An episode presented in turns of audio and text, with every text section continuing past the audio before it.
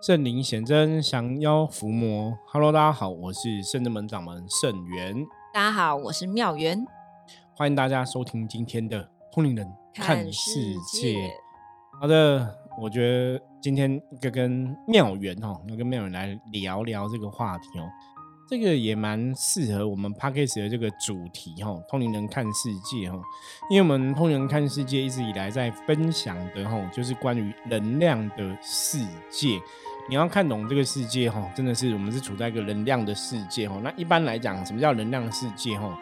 就你的言行举止、说话，你眼睛看到的，你耳朵听到的，你生活你碰到、触到的。就是这个世界的一个真实样貌嘛，所以你的周遭的一切基本上对你都会有一个能量的一个连接或影响。对，这就是我们在讲的一个外能量的部分。那我自己认知解读这个世界的状况，我内心的一个认为，这是属于内能量的部分吼。所以我们常常讲，我举个例子来讲，比方说我今天出去外面，然后我穿。衣服哈，比方说我们男生去工作，可能就穿西装打扮西装啊，穿西装穿皮鞋啊，哈，然后就是穿着打扮会体面哦。这是一个我内心也觉得说工作应该穿这样，这是一个内能量，我这样认为。可是外在的人，别人看到我投射给我的一个能量，也会觉得说啊，这是一个工作正式的正式的穿着打扮，所以你就会觉得就会很得体嘛。对，所以我自己也认为是一个好的。穿着打扮，别人认为是一个好的，它加起来就会是一个好的结果。但是场合如果不适合，就是外能量了。对，那比方说，好，我今天是要去做一个上班，哈，一样。我举个例子来讲，比方说，我觉得上班要轻松，所以我穿个吊嘎，然后夹脚拖，很潮啊。然后去公司，可是公司大家都穿西装，所以外能量看法一定觉得这个是扣分的嘛。对呀。可是我自己觉得，哎，我这样穿我很嗨啊。这样还是会受影响。所以理论上来讲哈，比方说我们讲，如果这个刚刚前面讲，如果我自己也觉得很好，可能得到一百分，别人也觉得很好，得到一百分，所以我一百加一百除以二，我在刚刚第一个穿西装那个状况下，我就得到一百分的一个能量的一个看法。对。可是如果第二个是我自己觉得很爽，我觉得很嗨，我得了一百分，可是别人看我穿吊嘎，觉得我很 low 很难看，别人投射给我能量是零分。所以我在第二个情境里面，我只我基本上只有得到五十分的一个正面，那只有我自己的一个想法在支撑这个，可是外在并没有。所以这是一个能量的法则在看事情哦。所以我们常常讲说，你人不是只有活在自己的世界，我自己觉得爽就好了。外在东西，即使你不去在意，它会对你的运势有影响。会哦，会。今天假设你今天谈一个案子，我今天给一个案子要给一个人，我我会给前面那个穿西装打领带，我觉得看起来比较得体嘛，感觉应该比较 OK，也表示说他尊敬他的工作。因为外人的看法只有看这个表面啊，所以外人会觉得，哎，你穿西装打领带，你应该是比较尊敬你的工作嘛，看重你的工作，所以会给他一个案子。可是第二个，我看到你穿吊嘎，我就觉得你这个是不好的，然后你根本没有专心，你根本混。所以即使你专业很强，我也没看不出来嘛。对所以我就不会给你案子了嘛。是。所以你看这个状况，你有没有发现外能量对人还是会有影响力存在？可是这个跟我在意别人的看法其实是不一样。不一样，不一样，不一样。因为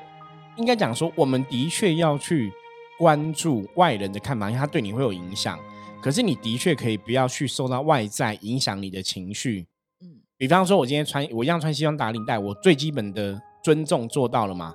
可是外人说没有，我觉得你这个配色很难看，你应该是要配什么色彩比较好？多巴胺色啊，你都没有多巴胺。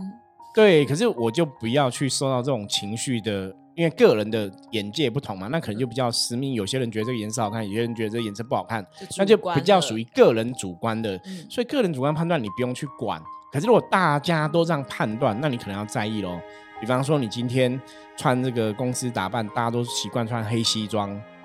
就全公司只有你故意穿一个粉红色西装，然后有点太跳了。那这个又有点太 over 了，这就不是只有一个人觉得你颜色不对，是大家都觉得你颜色不对，所以那个才会产生一个能量的连接哈。对，所以这是一个简单的外能量跟内能量的一个看法哈。那这也是我们。通灵人看世界一直以来跟大家提到的一个能量的法则吼，所以当我们在跟别人相处的时候，你的确吼要去在乎到吼，就是人跟人相处，不管是讲话谈吐、生活习惯吼、相处的模式，它都会有一些能量的影响吼，包括说像我们如果在公司，你今天是很认真在工作，还是你每天那边。讲人家八卦，别人哎，我今天觉得那个同事那个头发那个发型很难看，或者说那个某某女生今天用什么香水超难闻的，你就去讲八卦嘛，都过敏了，然后就开始批评这样子。好，这就是一个重点。我们常常讲人的批判评论，即使你是故意的，或者你眼红嫉妒了别人比你漂亮，故意讲那香水很臭，或者衣服很难看，它都是一种负能量。我曾经讲过，说批判评论都是负能量，所以人为什么之前我讲说，有些修的很好的一个师傅啊，一些道长、一些老师，他们永远就是微笑。然后我们在这圣正门的伏魔师的心法里面，我们有提到。包这个字叫有容乃大，忍辱不争，凡事守口言，不说他人过。哦，因为你讲人家过，即使别人真的做错了，你再讲出来，它还是一种负能量。所以人跟人相处真的很注意啦。我觉得讲话是一个很重要的事情，怎么把话说的漂亮，把话说的得体，吼，很重要。因为有些时候你言语，吼，我们讲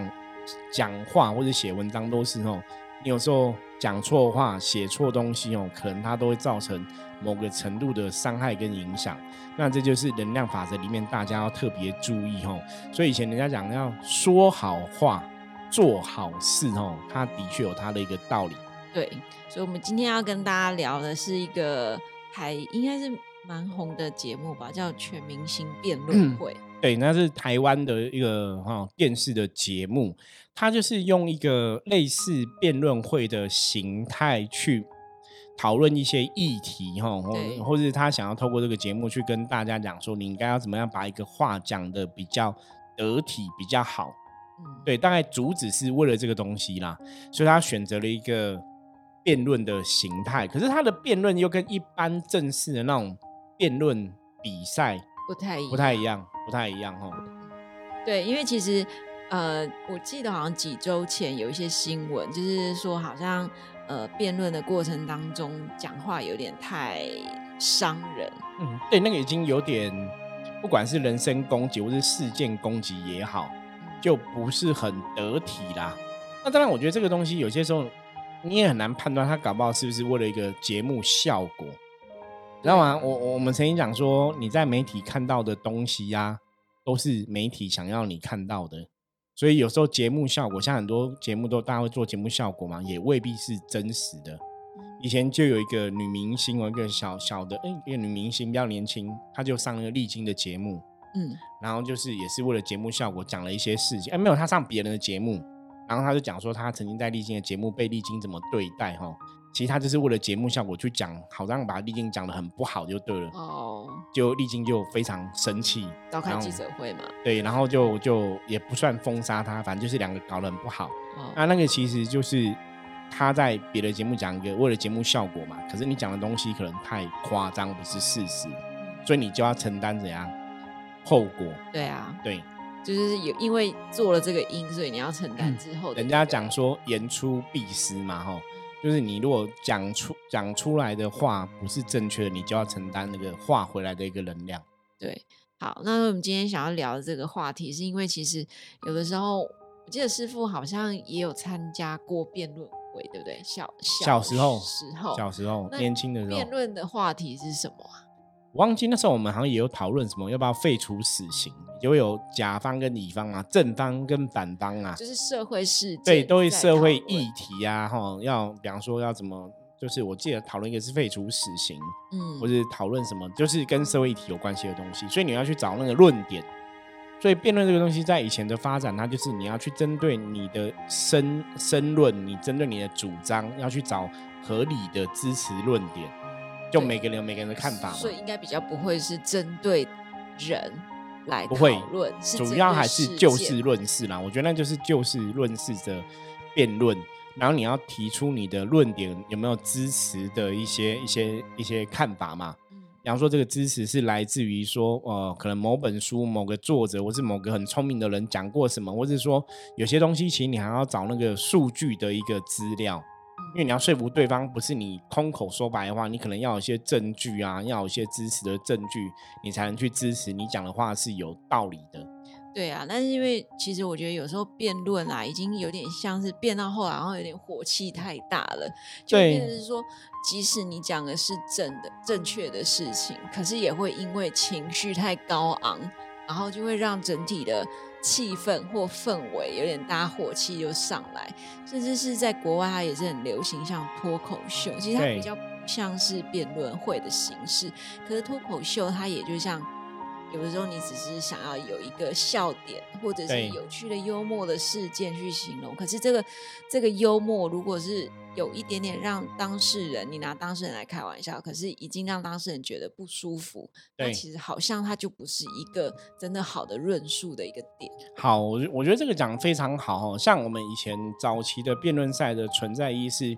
那我觉得那是根于人类的社会，是因为我们大家遇到事情会有一些不同的看法。不同的论点，不同的坚持嘛，所以我们希望经由一个讨论的一个形式，大家陈述自己的论点，然后最后去得到一个公平的判断哦。辩论大概以前比较像是这个样子，那我觉得人跟人本来就是你可以就你坚持的一个逻辑或是一个论点，你去论述嘛。那大家选择你讲的有没有道理，我把它听你这样子讲嘛。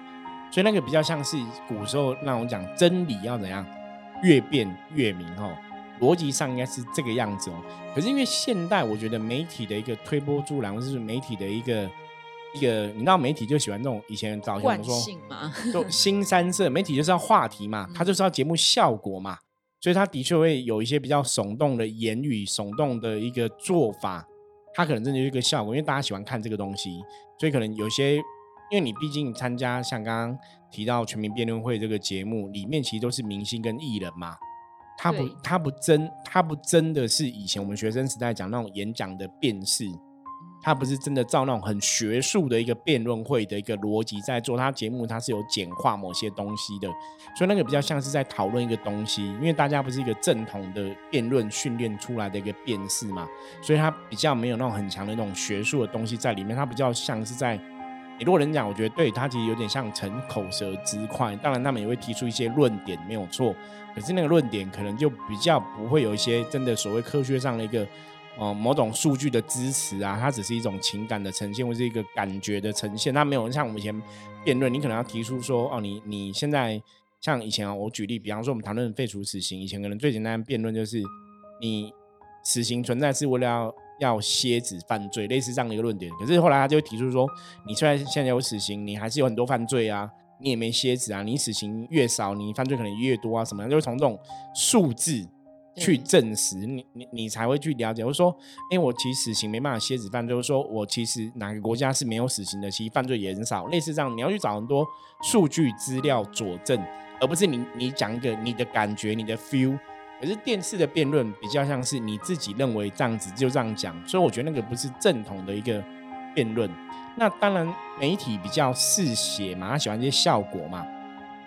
所以像之前那个也有那种呃喜剧公司不是讲言上吗？哦，对呀，对，那言上哦，我觉得有个重点，大家要去判断，我们要怎么去判断这个事情做的。是 OK 的还是不 OK 的？像刚刚妙文提到一个重点，比方说言上东西，哎，如果我是一个很 open 的，我可以让大家笑我的一个事件，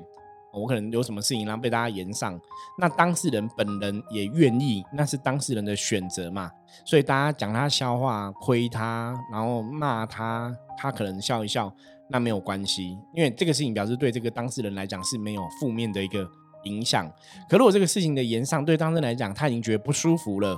好，就要注意哦。他觉得不舒服了，所以这个东西对他来讲就是一种负能量。嗯，所以当你这个东西，如果这个当事人觉得不舒服，这个东西对他来讲就有个负能量的影响。那你在传递这个东西，就表示你在传递负能量，它就会有不同的东西出现了。所以这个要特别注意。所以当观看的人，就是乐听者哦，观看这个节目的人，其实你去。投入在这个电视节目里面，你自己也很容易被那些负面情绪绪给挑动。他如果那个东西是一个负面能量，或是说就你的价值观里面判断你的你你觉得言上你自己听到你觉得是不舒服的，或是你觉得这是在吵架的，对，它对你来讲就是一种负能量。所以我们以前讲过嘛，我们在讲能量法则是你要趋吉避凶，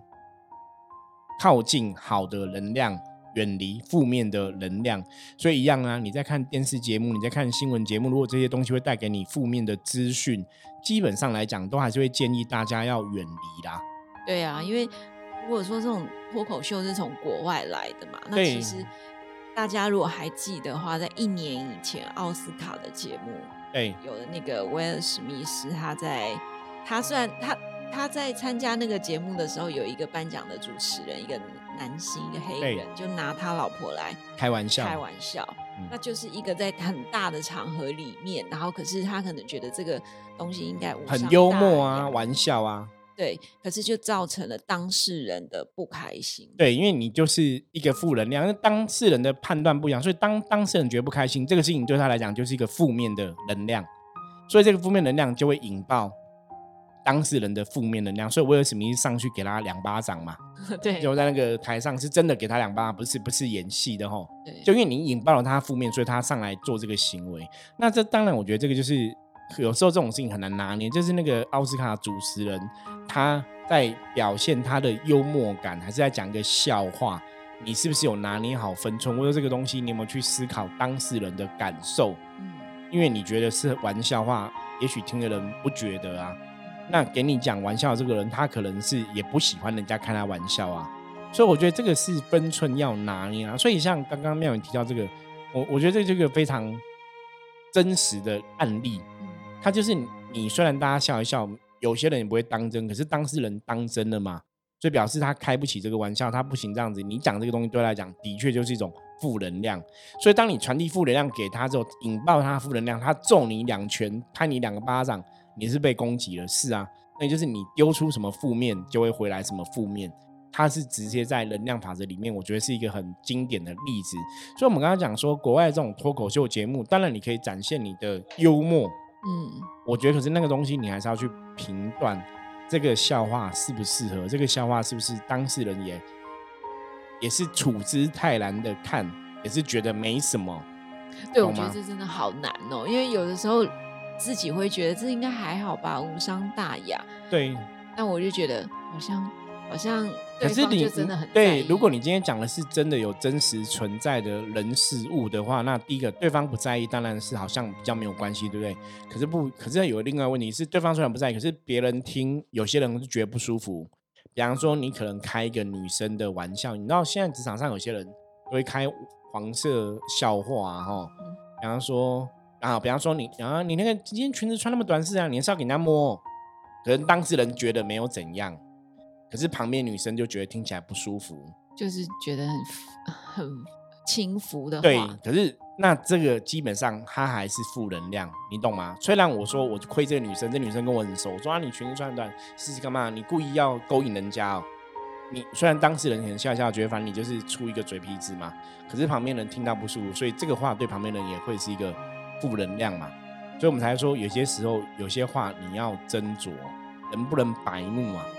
对你不要讲，然后讲这话没有关系，因为现在包括女女权运动也是比较嗯、提升嘛，所以大家在看这个事情会特别注意，或者说哦，你都穿那么低胸，你是怎样？就故意要想展示你的胸部很大还是什么？就讲这些，你觉得可能没有什么，可是有些人听起来其实会不舒服的。我觉得那个就要特别小心。对，所以回到我们为什么会讲这个全明星辩论会，因为有一次我在听的时候，我就觉得哦，怎么听了好像心情就越来越阿杂，就是觉得说好像嗯辩论就像应该是说我们针对事件，一开始我们所提到的，就针对事件来聊，针对这个议题，我们来讨论这样的呃行径。或者是这样的制度规划是不是符合，比如说劳工，或者是指符合一个什么样的单位？对那我觉得这个东西就会比较明确，不针对人。但是他的那一集节目好像就有点像说啊，他先把全明星辩论会里面分两组嘛，他那那一组的人他就把它编成一个故事，对然后用这个故事呢去套入这个人的行径，然后去讲说啊，你这样的状态其实就不好，那怎么样，怎么怎么，就开始有很多，我觉得就是一种负能量在传递的感觉啦。所以那个就是在你在讲这个话的时候，你在设计这个东西，它可能真的是为了节目效果，嗯，就故意把它弄出去，我说让它，因为毕竟它就是一个综艺节目嘛，那综艺节目就是要好看好笑，就大家不见得会用一个很很标准的辩论的东西在看这个事情，你知道什么吗？因为讲真的哦，因为我以前参加辩论赛那个年代。的朋友的一些学长姐，其实现在有的是在新闻界哦当记者，有的是在政治圈当政治人物哦，立法委员、委员啊、议员这样子。那因为我年轻的时候都认识这些人嘛，所以这些人现在当哦政治人物，其实你都知道嘛。你说这是以前认识的学长姐都在辩论，所以这个东西啊，你看我讲正式的辩论的人员，如果真的看全明星辩论会，我不敢讲我很厉害，可是毕竟我们以前也参加过正统的辩论比赛。我们就会觉得这个就是个节目，乱搞，就是一个节目，就是一个综艺节目，就是一个为了效果，我是为了讨大家开心。可是它的确不是一个真的辩论的辩，不管是辩论赛，或者说它不是一个真的辩论的事情。就以我们这种参加过真正统的辩论来讲，不是我们不是我们要去呃比较或是评判，而是说你真的问这些真的参。参加辩论赛出来的人看这个节目，他能跟你讲说：“没有，那就是一个节目啊，那就是为了节目效果啊。”我觉得大家不会看得那么认真呐。嗯，所以对我们来讲是这样。可是当然，消费者一般的群众、一般的朋友不知道嘛，你就看就是这就是有人在斗嘴嘛，有人在讲什么嘛。那你因为那个节目的裁判也不是标准的辩论的辩士嘛，你懂吗？也不是照标标准的辩论的一个制度在做嘛，吼。所以呢，裁判到底懂不懂什么叫辩论？有时候我在看那个节目，我会觉得说，裁判好像只是有个人的一个喜恶，你懂吗？就是你有喜欢不喜欢的东西，你喜欢听到什么，你不喜欢听到什么，你其实没有真的很客观在看两边的陈述的论点，因为你好像也没有很懂，就是那个裁裁判个人的喜好占了绝大部分。对，可是真正的辩论，裁判不能有个人的喜好，你你就算有，你也不能让人家有感觉，你必须要很客观去。看两边的，听两边的话，然后去判断谁讲的是可以说服你。可是你心里不能有一个先入为主的一个判断，那就是不公平。可是我们在看这种电视的节目，他可能已经有一个先入为主的一个认知，所以他们在看东西来讲，可能我觉得就不是那么一个公正啊。所以有些时候，我觉得大家看这些电视节目，哦，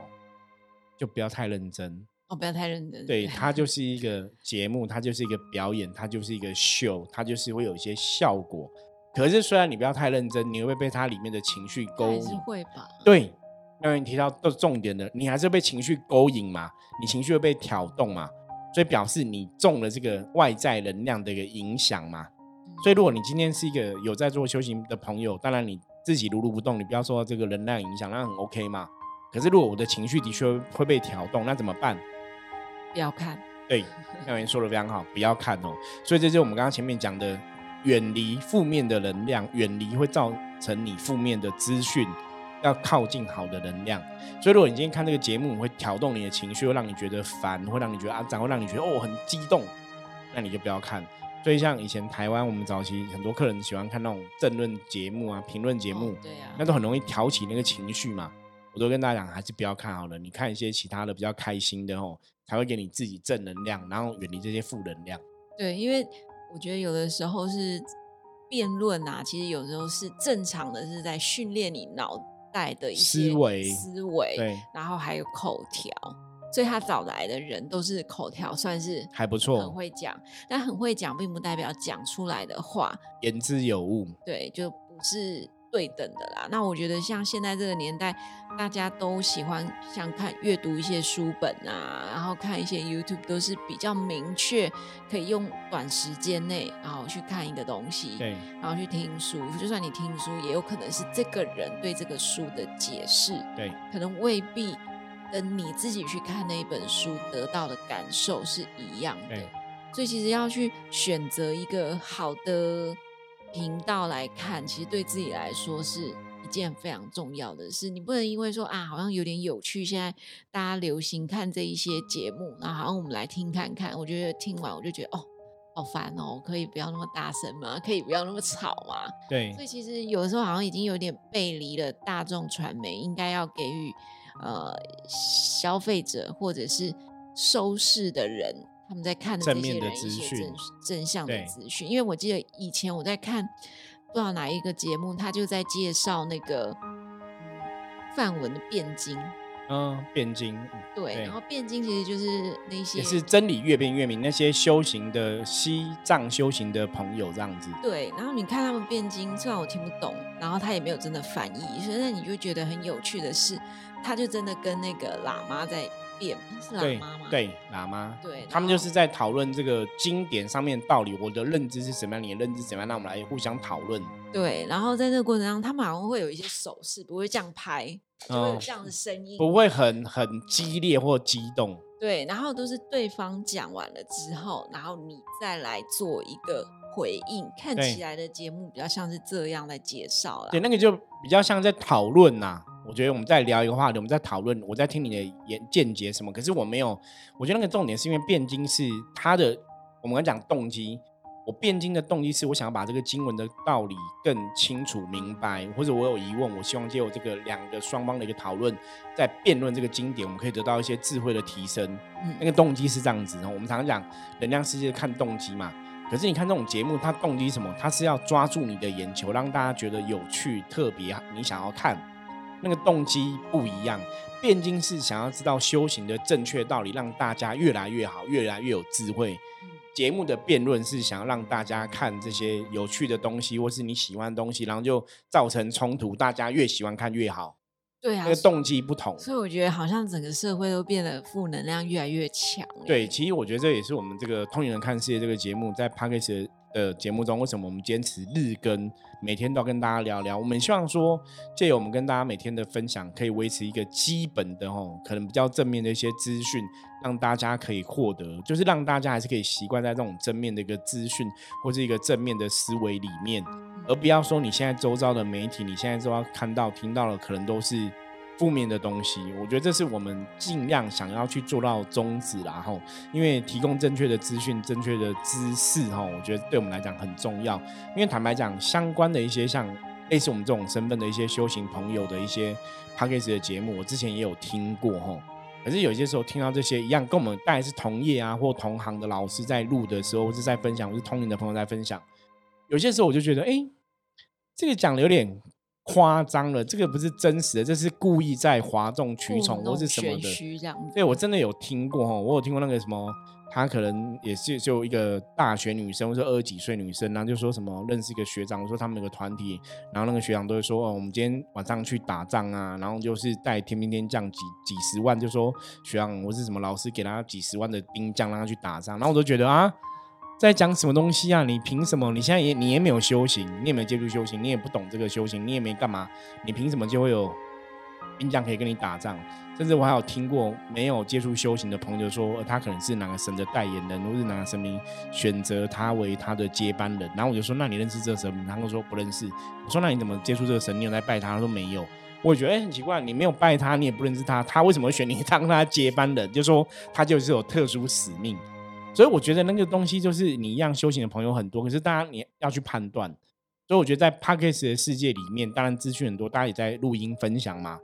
可是是不是每个人讲的是真的？我觉得大家还是要判断。就像我刚刚讲，媒体很多，资讯很多，电视这些自媒体都很多，那你要去慎选正确的知识跟资讯，对你来讲才会是一个正面的加分。没错，其实我觉得把这些事情再缩小一点到生活上面，比如说你要工作嘛，你每天要去工作。那如果你是一个，不要说你是主管好的，就算你是一般的同仁们，我觉得很多时候也不要太过于先入为主的去觉得对方呃能力不好，对，或者是觉得对方都是故意怎样，然后我就要多付出，然后就是就是，我觉得会这样讲，是因为我觉得我发现现在的年轻人都会有这种奇怪的思维，就是因为大家太习惯媒体的资讯来的都很快，所以他不会花时间真的去了解或判断了。所以的确哦，我觉得大家在接触这些资讯的时候，你可能真的要静下心来，好好动个脑筋想一下。不要说你已经习惯这种素食的文化，或是接受媒体的资讯很快，你少了这个观察的时间，或是少了思考的一个时间哦，那可能就会比较不好哦。反正重点就是呢，这个社会上哦。各个地方哦，充斥了很多很多不同的能量哦。大家最后还是要知道，趋吉避凶，靠近好的能量，远离会让你不舒服的能量哦。你也才有办法让自己一直维持在一个正能量的频率里面。那当你可以维持正能量的频率，自然而然你的人生的运势、人生很多状况就会越来越好。我觉得这是我们。通灵人看世界一直以来吼分享吼节目的一个宗旨吼，靠近好的能量，远离不好的能量哦。如果会让你不舒服的能量，也许不适合你哦，要远离哦。那当然你要去了解嘛，为什么这个能量会让你不舒服，到底是什么原因吼？也许可以从中吼得到一些智慧的提醒跟学习吼。好，那以上是我们今天跟大家分享内容，希望大家喜欢。任何问题一样可以加入我们的赖，跟我取得联系吼。那接着我们要来看一下大环境负面能量状况如何，用象棋占卜的牌卡抽一张给大家来参考。红居，红居表示说大环境没有哦太大的一个负面的能量状况哦。那红居它也有提醒大家哈，广结善缘，所以表示今天呢在做事情上面来讲，都可以保持着一个哦。积极努力哦，主动的一个方式哦，跟别人来交往，或是跟别人来交流哦，广结善缘。那今天很多事情都会顺利、吉祥、平安的度过哦。所以今天哦，要主动积极哦，跟别人做一个好的相处，很多事情就会特别的顺利哦。好。以上节目哈，希望大家喜欢。如果任何问题，加入我们的 LINE 跟我取得联系。如果觉得我们节目不错，欢迎订阅、追踪、分享出去。任何问题哦，记得跟我讲。我是圣人门掌门圣元，通灵人看世界。我们明天见，拜拜，拜拜。